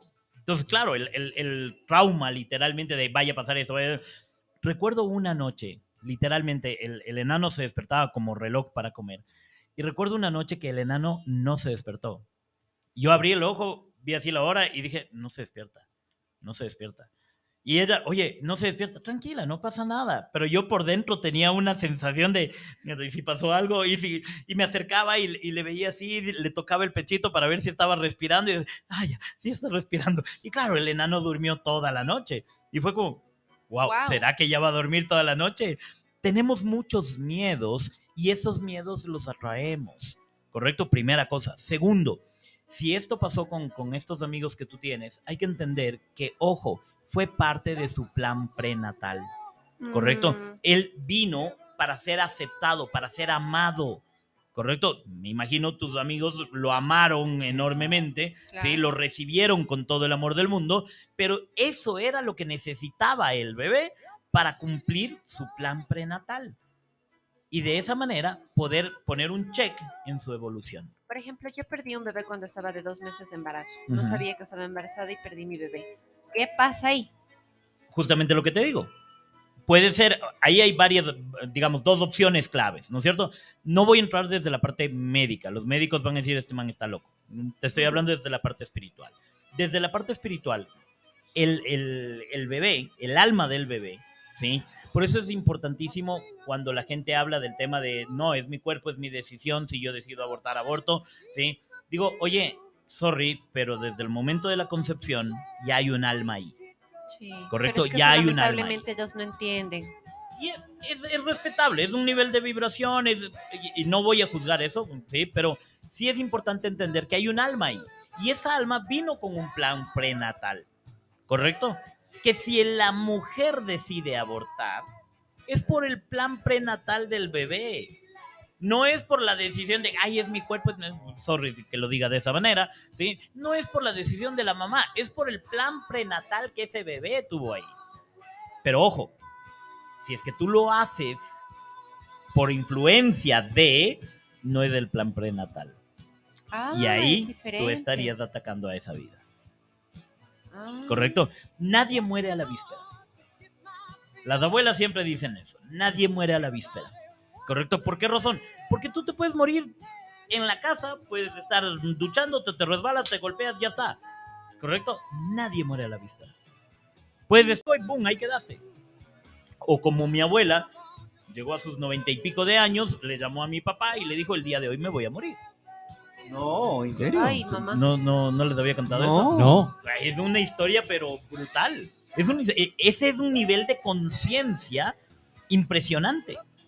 ¿Sí? Mi abuela, mi, mi abuela vivía en, en, en Azogues. ¿sí? Cuando en el año 40 y... Creo que fue en el, el terremoto aquí en Ambato, fue en el 49. 49. 40 y- En el 45, si mal no me equivoco, ¿sí? porque mi papá nació allá en Azogues, mi abuela se despierta y le dice a mi abuelo, vende todo, esto se inunda. Vivían a orillas del río Dele. Y mi abuelo, ay, ya estás loca. No, esto se inunda, nos vamos. Si vos no quieres, yo agarro a mis hijos y me voy. Venden todo lo de, lo de allá de Azogues y se vienen a vivir a Ambato en la calle Sucre. ¿Sí? Y vienen a vivir acá. 49, boom, el terremoto. Entonces, claro, mi abuelo, claro, me sacas diciendo que va a haber inundación, no se inundó esa tontera y aquí hay terremoto. Cuando hubo lo de la Josefina en, en Cuenca, ¿sí? mi abuela estaba viendo la televisión y veía cómo todo lo que era de ella estuvo inundado. Mi abuelo ya había fallecido. Y mi abuela, me acuerdo clarito que mi abuela viendo la televisión dijo, Arturo, te dije, se inunda. Yo no dije cuándo. Nos matábamos a la risa con ella, ¿no? Pero mira, mira que eh, cuando mi abuela fallece, mi no recuerdo si fue 95 o 96 años que llegó mi abuela. Ya. Mi abuela era muy activa, roble. muy, muy activa. Y un día le llamó a mi papá, vivía a la vuelta de la casa, y le llama a mi papá y le dice, Vicente, necesito hablar contigo. Mi papá va a verle y le encuentra acostada. Y obviamente para mi papá una sorpresa de que mi abuela esté acostada, porque ella era demasiado activa. Le dice, mamá, ¿qué pasó? ¿Estás bien? Dice, Sí, estoy bien. Solo que el día de hoy me voy a encontrar con Arturo y ya, ya no, me voy a levantar. Claro, mi papá lo primero que pensó fue, se deschavetó. mamá". Ya le, O sea, se le, le- le cogió la demencia senil y ya, se fue de golpe, ¿correcto? Pero le siguió y le dijo, ok, mamá, está bien. Recuerdo claramente, yo en ese momento estaba divorciándome de la mamá de los gemelos y mi abuela no sabía nada. Yo no le había dicho absolutamente nada a mi abuela. Y mi abuela le dice a Vicente tres cosas. La primera, dile al Pablito que es la mejor decisión que él está tomando. Ay, Dios mío. qué ¿Sí? bestia. Imagínate, cuando, cuando yo me enteré, mi papá me dijo, mi mamá me dijo esto de ti. Y yo, ¿Y ¿Qué, qué, qué decisión estás tomando? Yo, sí, mi papá sí. Oye, ¿y cómo qué decisión estás tomando? Y yo, este, me voy a Este- divorciar. Imagínate, o sea, mi, mi abuela tenía ese nivel de conexión impresionante. ¿sí? Y mi abuela le dijo a mi papá, el viaje es largo. Dijo dos, dos cosas más de, de la familia y dijo, el viaje es largo, tráeme un vaso con agua, por favor. Mi papá le fue a ver un vaso con agua y dijo, un bocado por el Padre, uno por el Hijo, uno por el Espíritu Santo. Respiró tres veces y ahí se quedó sonreída. No jodas. Ese es el. Yo digo, si voy a, a morir el día en que me muera, yo quiero vivir, Quieres- morir quieres así. Qué claro. hermoso, una muerte tan Impresionante. dulce. Yo- le llaman, ¿verdad? La muerte Claro, dulce. Qué claro. hermoso morir así, feliz, habiendo cumplido todo lo que tenías en vida y, y- y en paz. Exactamente, mamá, mamá, a ver, mamá sufrió, sí, sus, últimos, sus últimas horas, mamá sufrió, pero mamá fue igual. Mamá en el momento en que, el día en que ella, des- digamos, vio su muerte, ella dijo, entendí todo, es hora de irme. Y yo, mamá, ¿qué le pasa? Yo le voy a ir a dejar. Ella estaba en una reunión conmigo. Digo, mamá, yo le voy a ir a dejar. Me dice, no entiendes. Es hora de Cállate. irme. Vamos a la casa. Ok, le llevé a la casa.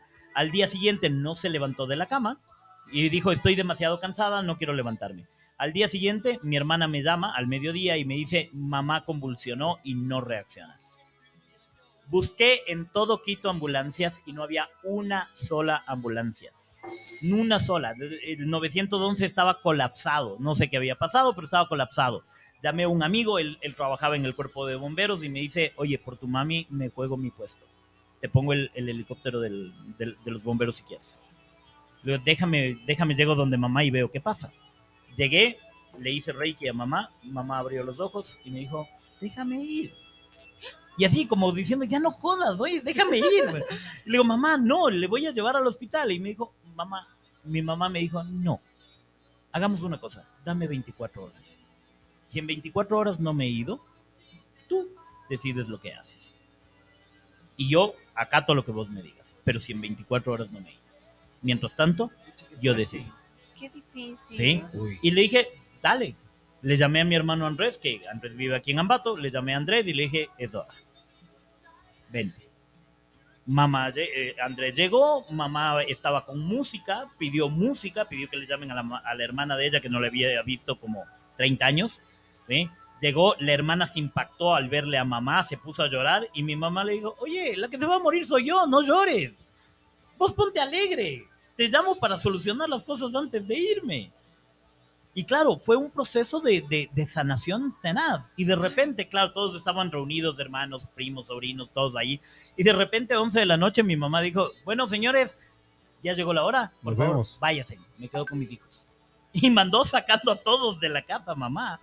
Y dijo, me apagan la música, me apagan todo porque ya quiero descansar. Se fueron. Todos así, ok, perdón, adiós. Salieron de casa de mamá y el proceso empezó. Y literalmente 5 de la mañana mamá falleció. ¿sí? Pero digo, es ese nivel de conexión, cuando logras sanar las vibraciones bajas y empiezas a conectarte con vibraciones de amor, que puedes vivir de esa manera. Tienes que aprender a sanar las vibraciones bajas.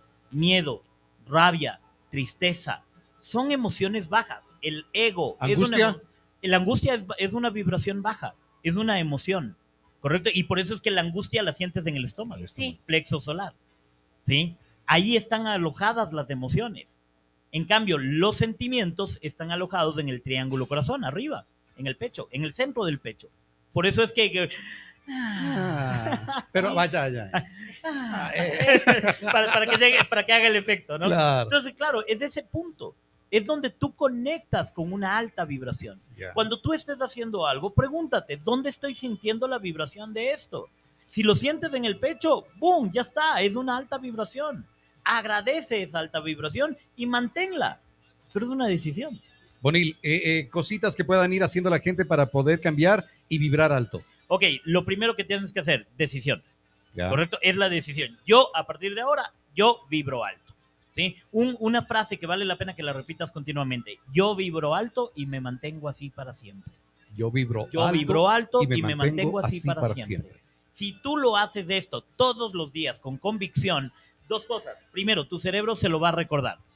Y a partir de ese momento, todos los días vas a vibrar más alto. Si viene el del, el del carro de al frente y te bota el carro, repítete, yo vibro alto y me mantengo así para siempre. Y no le des poder a las cosas que te roban vibración.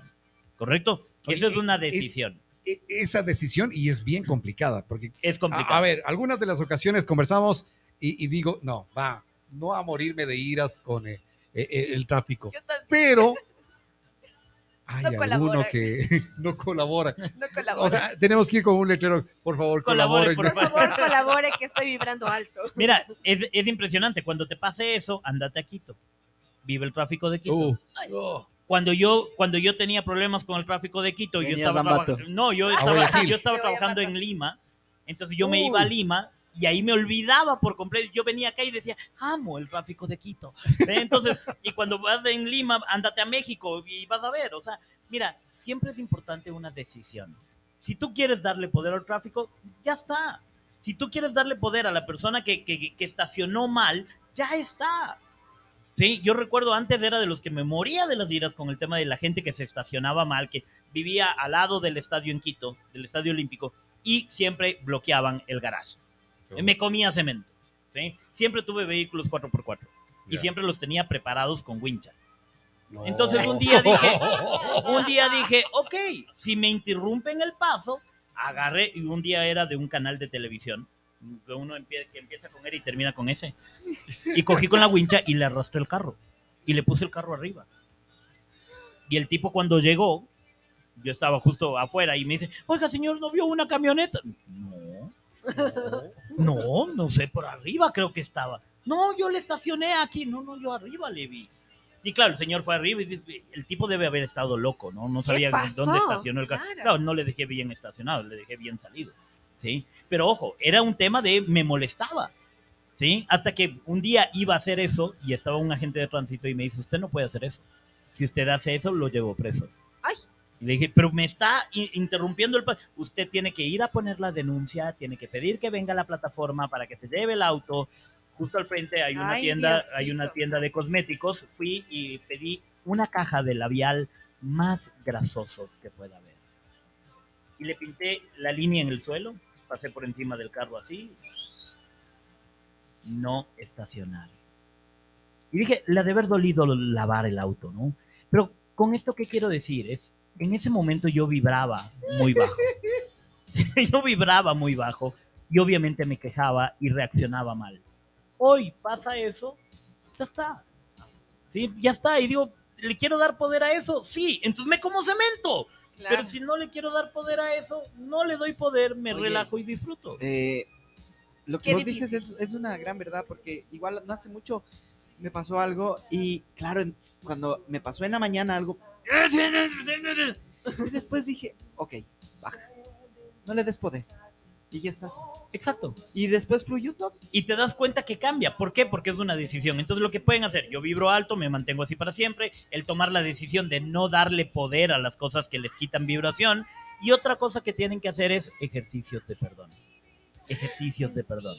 Mientras más rápido saques la basura que tienes en, en el alma, ¿sí? más rápido vas a poder vibrar alto y vas a poder ver que la, la vida es chévere. ¿sí? Vas a poder decidir el, el estar bien. ¿correcto? Pero es un tema, insisto, es un tema de elección. Si tú quieres vibrar bajo, dale poder a eso y ya está. Ya. ¿Sí? Pero si tú no quieres darle poder a eso, no pasa nada. Te pueden decir vela verde, que no pasa nada. ¿Sí? Yo aprendí a, cuando la gente, cuando la gente me lanza el carro, aprendí a lanzar besitos. Ya está. Lo hice Ah, así recién- se conocieron. eh, Así nos conocimos. No, lo hice recientemente porque un tipo literalmente lanzó el auto y todo. ¿sí? Y, y claro, yo lo rebasé y el tipo picado empezó a acelerar y, y empezó a ir al lado y poco más y a lanzar el carro. Sí. Y me quedó viendo con cara de desgraciado y yo le mando un beso. Se ha de haber quedado loco, ¿no? Ya está.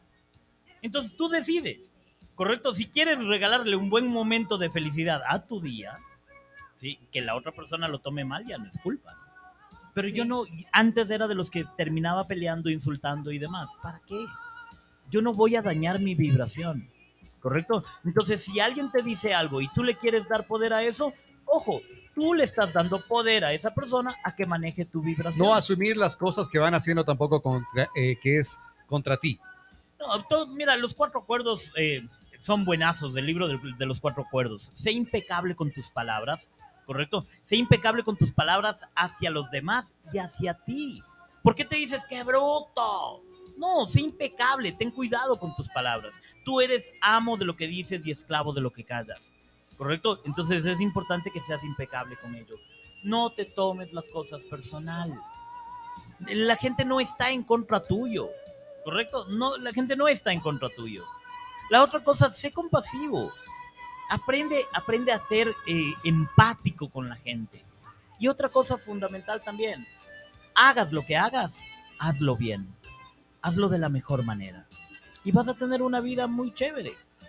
En- enfócate en tu círculo de influencia, en lo que yo puedo influenciar, no en tu círculo de preocupación. Haz una lista de todas las cosas que te mantienen en este momento con energía baja. ¿sí? Que, que te tienen preocupado, que, que estás enfocado en eso. Haz una lista de todas esas cosas. Y después de ello, pon una I al lado de las cuales tú puedes influenciar. Y te vas a dar cuenta que de tremenda listota son dos o tres cosas que sí puedes influenciar tú. Esas son tu círculo de influencia. Enfócate en ellas y vas a ver que las de la preocupación desaparecen. Y es lo que el otro día decía, ¿no? Deja de preocuparte, ocúpate. Claro. ¿sí? El preocuparte es ocuparte antes de que las cosas sucedan. No te sirve de nada, te roba energía. Espera que sucedan. Si la puedes evitar, evítala. Y si no, pues ya está. Pecho a las balas, compadre. Sí. Ese es el punto. Es decisión y eso cambia tu vibración. ¿Sí? Mira, cuando, cuando justo tú decías al inicio que pregunté, y entonces nos vamos a Ambato. ¿Sí? Para mí, e- esto genera una vibración enorme, ¿correcto? Y es un tema de, oye, qué hermoso el poder compartir las cosas Claro. que amo hacer. Sí, ¿Sí? Qué hermoso. El, el- el domingo la tuve a ella marcando botellas, armando empaques, yendo a comprar cosas, porque tenía un evento el, el día lunes que tenía que salir todo, pero genial. Ya. Y estuvo ahí presente todo el tiempo, a pesar de no estar en el evento, estuvo presente todo el tiempo. Eso es un tema de decidir cómo quieres vibrar, ¿correcto? Que sé que no está ahí físicamente, pero sé que cualquier cosa está ella ahí. De hecho, el sábado estaba como loco, estaba haciendo terapias, tenía dos terapias del día sábado y tenía que imprimir una- un- unos eh, formatos de acero para esto.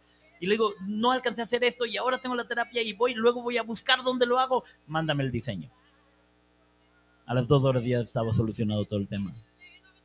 ¿Sí? Entonces, claro, es darte cuenta que tienes un equipo. Claro, es que esa parte es, a veces la pareja no entiende, que es un equipo. sí, sí, sí, correcto. Exactamente. Y es Sí. lo o que... solo si de un lado lo a- a- pasa. es lo del que ahora lado, estoy viviendo. ¿sí? Y es, es ese punto que es lo que haces, agradeces. Agradeces tener a una persona que vibre así contigo ¿sí? y que te permita volar mucho más. ¿sí? Y o- ojo, yo lo digo públicamente porque es lo que yo soy en este momento, es lo que yo estoy viviendo en este momento. ¿Sí? Pero si tú agradeces lo que estás viviendo, lo que estás teniendo, lo permites a multiplicar enormemente. ¿Por qué razón? Porque estás diciendo, esto es lo que yo merezco. ¿Correcto? Pero en cambio si dices, ah, qué bestia, es demasiado lindo como para que sea cierto. Ya- Ay, sí, ya- que se como, al del parque ya mismo me ha determinado. Pues obviamente no. Porque yo lo estaría atrayendo. Cancelado. No, oiga. ¿Eh? Yo estaría atrayendo eso. Pero el rato que yo agradezco, permito que esa vibración alta se multiplique y obviamente permita hacer que las cosas sucedan. Qué bestia, Eh, qué ¿quieres-. Tú me preguntas, Robert, ¿qué hacer para vibrar alto? Decide. Ya está. Decidir. Decidir. Decidir es, insisto, decisión. Es decirle sí a la acción. Motívate todos los santos días. Hoy quiero vibrar alto. Y si alguien viene a robarte tu paz, tu, tranquilidad, decide.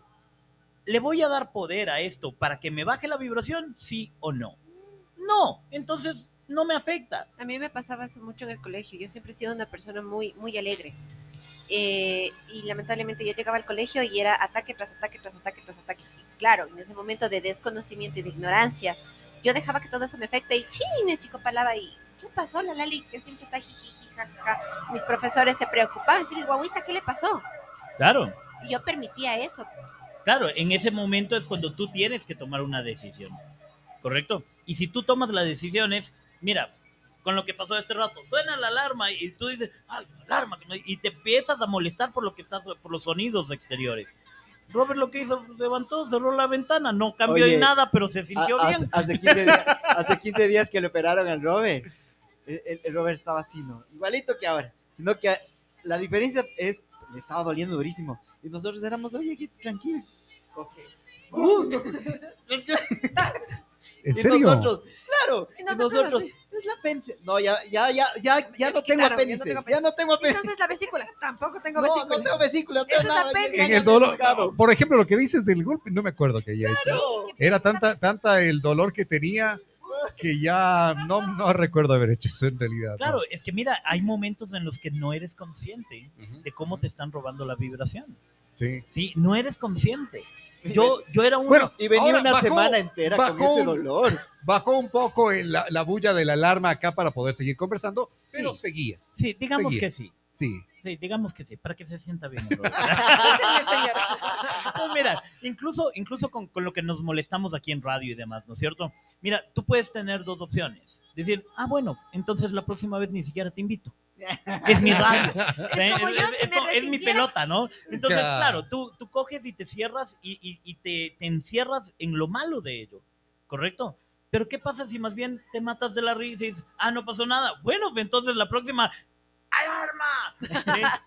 Claro. Como la canción. ¡Alarma!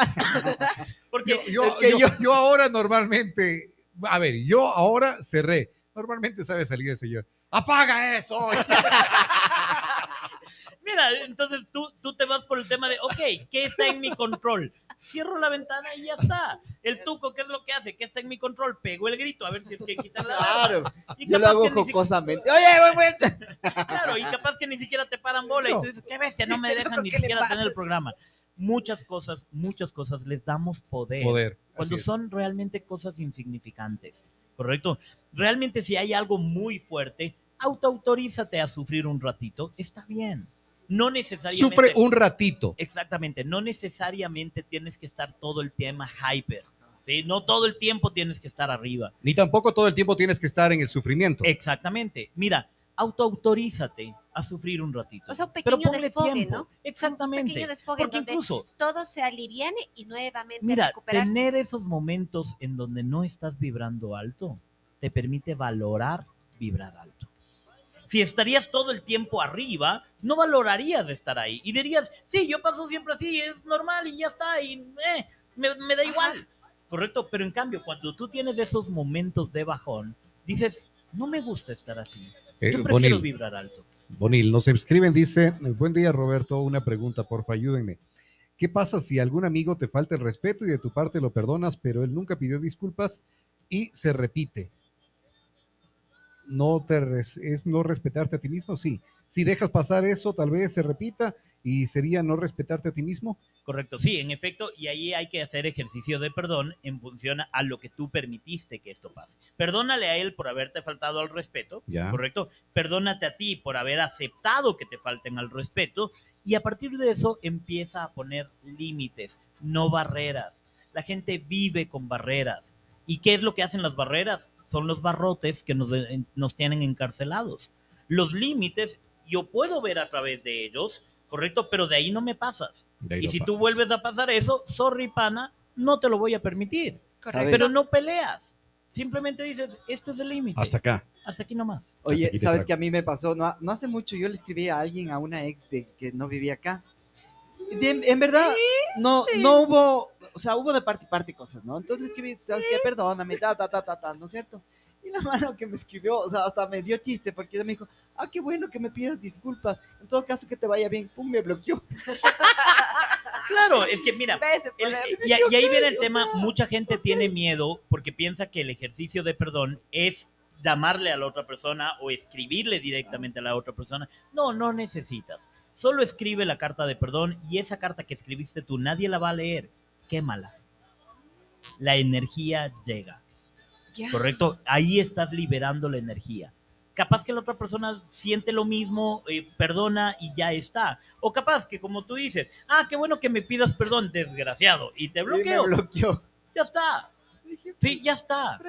Mira, hay muchas personas que cuando tú reclamas lo que a ti te pertenece, te terminan insultando. ¿Cómo puede ser posible que seas así, que ni sé qué, que ni sé cuánto, y te terminan bloqueando y demás? Oye, ya está Sí. yo no le voy a dar poder a eso. ¿sí? Yo antes daba demasiado poder a que me bajen la vibración. Ay. Hoy por hoy, no. Capaz que sí, hay momentos en los que me pasa. ¿Por qué? Porque soy humano. Correcto. sí. Pero por lo general trato de divertirme, trato de reírme. Hoy veníamos hablando de los dichos que, que de, de todos los dichos que hay y tanta cosa. Y claro, es, oye, ¿cómo quieres divertirte? Si tú quieres, puedes venir amargado, puedes enfocarte en las cosas malas que pasan y no hacer nada. Ya está, es tu decisión. ¿Y qué pasa cuando una persona tiene la necesidad de pedir perdón frente a alguien? ¿Es recomendable? ¿Se puede hacerlo? Si tienes para hacerlos, hazlo, ¿correcto? Pero ojo, no esperes que la otra persona genere una buena reacción. Ya. Porque capaz que yo voy donde el tuco y le digo, oye, brother, tengo que pedirte perdón por lo que pasó hace 20 años. Y si es al revés, si, es el- si quiere hacer una, una sanación porque eh, la fulana de tal fue mala Ajá. y, y quieres a- a- eliminar esto de tu, de tu, de tu vida, ese, ese, todo ese dolor que generó esta otra persona. Sí, mira, hay ¿Es veces, que- recomendable hacer hay eso? veces cuando tú vas a pedir perdón a esa persona, reactivas todas esas emociones de baja vibración. Por eso es recomendable mejor escribirlo y soltar. Ay, ya, ya, ¿Sí? ya. ¿Por qué razón? Porque tú en esa época le diste poder a esa Sí, persona. Correcto. Y cuando le ves, Le sigues dando le sigues poder. dando poder. Ya. Inconscientemente activas y le das poder. Y Ya. esa persona te queda viendo con mala cara y automáticamente... ¿Sí? Ajá. Automáticamente. Ayer en una conversación que tuvimos de noche me hizo caer en cuenta de algo. Y fue un... "Mm, tienes razón. Y es inconsciente. ¿Por qué razón? Porque obviamente vienes con un proceso en donde la otra persona tenía demasiado poder sobre ti Sí. que por más que tú digas, no, yo ya cambié, yo ya hice esto, yo ya hice aquello, y tú dices, no, eso no es así. Claro, es una manera de defenderte. Pero en el momento en que eres consciente y dices, ah, caray, no lo había visto de esa manera, ya está. Pero tengo dos opciones. La una, claro, lo que pasa es que tú estás viendo esto y, y pelear con ella, porque ella me hizo consciente de este tema, pero como yo no lo quiero ver, peleo. Ah. Correcto, peleo, trato de defender mi punto en función a qué, a que yo no lo quiero aceptar. Pero en el momento en que ella me hace caer en cuenta y digo, "Mm, ok, listo. No es que en ese momento digo, sí, ah, oye, tienes razón, está bien, ya, perdón, disculparás, ya no lo vuelvo a hacer, no, o sea, perdón, no. Porque capaz que en ese momento no fui, y de hecho en ese momento no fui consciente. Recibí el comentario, no me molesté ni nada por el estilo, pero el rato que colgamos la llamada me puse a pensar y dije, ah, caray, mira que sí. Mira que sí está, Pero está haciendo un sucediendo esto. análisis de autoconciencia. Exactamente. en cuenta. En, en ese Ahora, momento, si ¿qué es lo que solamente hice? escucho, sí, sí, bueno, bueno, y no me da la gana de hacerlo, estás arando en el mar, ¿no? En ese momento, ¿qué es lo que hice? Primero, pedí perdón a Caro, pedí perdón. ¿Por qué razón? Porque inconscientemente generé algo de molestia. ¿Sí? ¿Qué es lo que hice? Pido perdón. Luego de ello, me perdono a mí. Me perdono a mí por haber aceptado esa situación y por permitir, por pe- seguir dándole poder a esa persona. ¿Correcto? me perdoné a mí. Perdo- me perdoné a mí por haber aceptado la situación tanto con esa persona como con Caro. ¿Sí? Entonces, del rato que hice el perdón, en ese sentido, ya hoy a la mañana yo me sentí bien, me sentí tranquilo. ¿Sí? Me sentí tranquilo. Entonces, ¿qué es lo que sucede? En ese momento, claro, cuando la veo, yo tenía dos opciones. Si no hubiese hecho el tema de perdón, me quedaba con el resentimiento y hubiese sido, ¿qué más? ¿Ya lista para ir al ratón? Bueno, vamos. Claro. ¿Sí?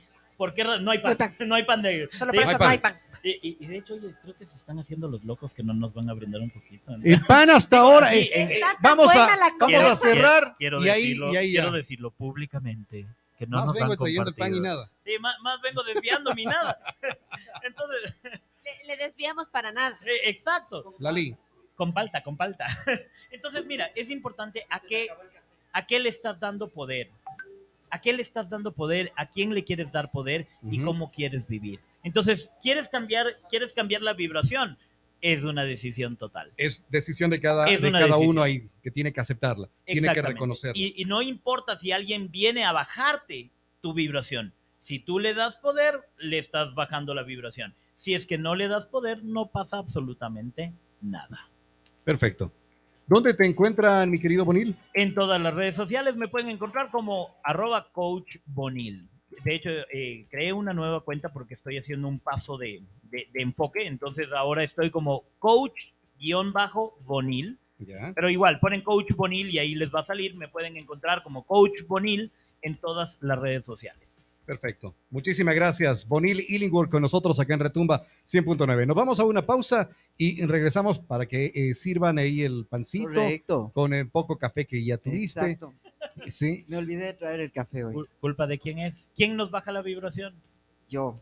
No, No- porque le no permiten sé. eso. Yo Ve- no sé. ve- Ah. yo no sé. Vele el cuchillo. Sí, qué barbaridad. La, qué la- barbaridad. la loca del cuchillo. Sí, sí, sí. Eh, ¿Cómo? Vamos a la pausa. ¿Eres- Gracias, Bonil. Ah. Pocos A ver, a ver. entendieron eso, pocos entendieron ¿Me eso. La, la? Mónica Lali. Vamos a la pausa. Lorena, Lorena. 100.9 FM.